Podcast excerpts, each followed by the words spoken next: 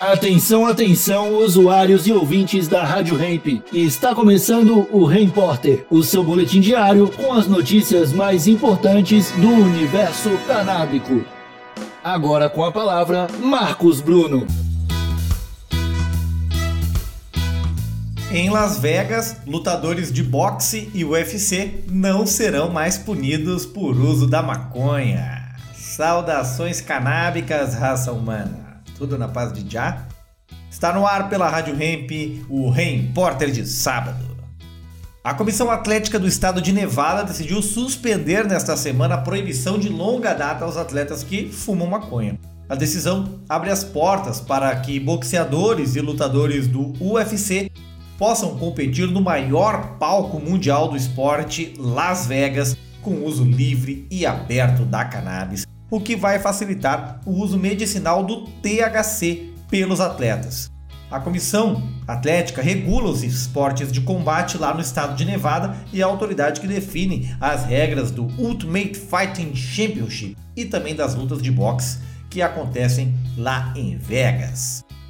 Por muitos anos, a comissão adotou uma linha dura com relação à ganja, proibindo a substância dentro e fora da competição.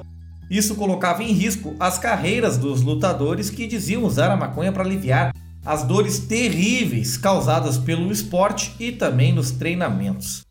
Essa política começou a ser revista em 2015, quando Nick Dias e o brasileiro Anderson Silva iriam se enfrentar.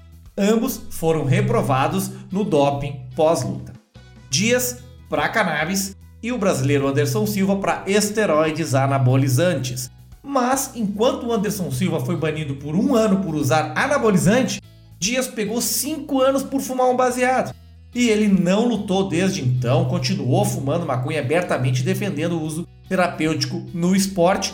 E aí, dali começou uma grande mudança de paradigmas com relação à cannabis. Eu conversei com o empresário de atletas profissionais, o Peu Guimarães, ele é CEO do Atleta Cannabis, e ele explicou um pouquinho sobre essa importantíssima decisão aí da Comissão Atlética de Nevada. Vamos ouvir o Peu.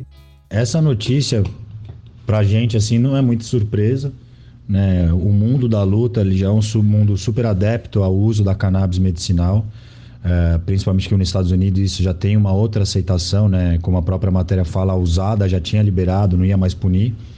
E a questão toda que eu acho que é o destaque dessa matéria é uma questão de mercado de entretenimento né? nem tanto da cannabis, porque, de novo, eu acho que isso era um processo natural e inevitável. Mas eu acho que esse movimento acelerado do estado de Nevada uh, é por conta de Las Vegas, né?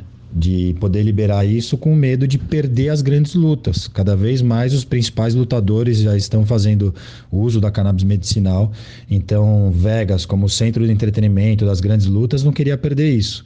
Uh, por exemplo, a luta do Tyson, ele não teve antidoping, né? Eles não quiseram fazer doping porque todo mundo sabia que ele ia fumar, ele falou que ia fumar antes da luta.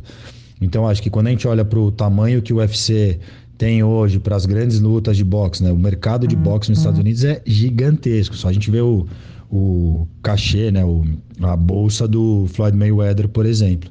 E cada vez mais lutadores estão fazendo uso. E aí o que aconteceria se eles não abrissem para isso é que as lutas iam passar sendo feitas no Madison Square Garden em Nova York, em outros estados que já tem essa aceitação. Porque no final quem manda na luta é o lutador. Então seria meio que inevitável e seria até burro se a, a Comissão Atlética de Nevada seguisse punindo quem fizesse uso da maconha do THC. Bom, daqui para frente, os lutadores de UFC em Nevada só serão penalizados por uso da maconha se estiverem, abre aspas, prejudicados, fecha aspas, na noite da luta e apenas com base em verificações visuais. A comissão vai continuar testando a maconha pelos próximos seis meses como parte da investigação sobre traumatismo craniano, mas não vai punir os combatentes que usam a ganja no treinamento. Testes positivos da cannabis não são considerados necessariamente indicativos de intoxicação ou mesmo uso recente.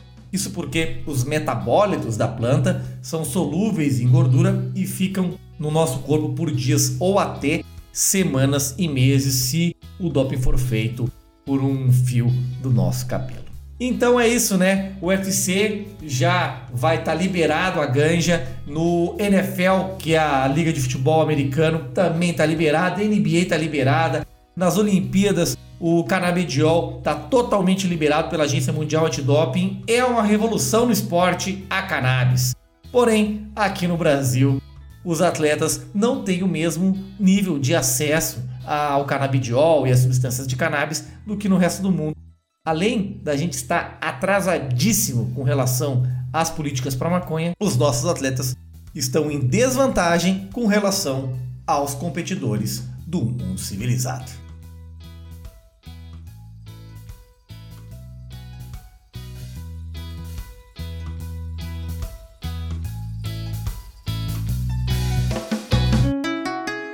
Rádio Hemp.